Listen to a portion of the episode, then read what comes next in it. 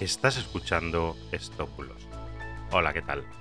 Yo soy Mr. Oizo y hoy te voy a hablar del proyecto de ley para la igualdad de las personas trans.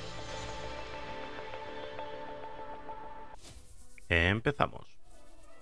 Bueno, quiero decirte que la ley trans no incluirá un subsidio para personas mayores de 65 años, porque esta iniciativa fue rechazada en 2021 es cierto que circulan por las redes sociales varios mensajes que hablan de la llamada ley trans, que realmente se llama Proyecto de Ley para la Igualdad Real y Efectiva de las Personas Trans y para la Garantía de los Derechos de las Personas LGTBI.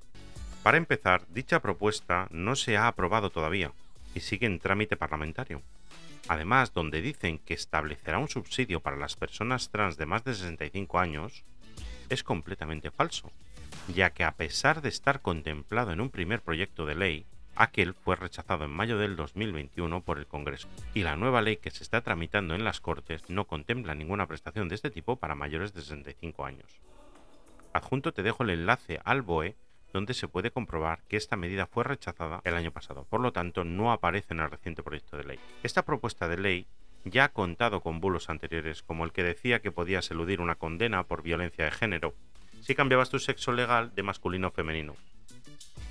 Esto también es completamente falso, ya que en el artículo 43.1 del proyecto de ley se aborda este supuesto y en el caso de que un agresor masculino te quiera cambiar de sexo para eludir la justicia al delito se juzgaría en base al sexo legal que tenía cuando se cometió la agresión, con lo cual no sería posible eludir la condena. Además, para el cambio de sexo se debe pasar un tribunal dos veces en un periodo de cuatro meses, así que tampoco el cambio de sexo resultaría inmediato. Bueno, en resumen, los comentarios en redes sobre la ley trans son completamente falsos, aunque desde aquí mando mi apoyo a todas las personas transgénero para que esta ley les dé todos los beneficios y protección posibles, ya que es un tema muy complicado y delicado. Ánimo.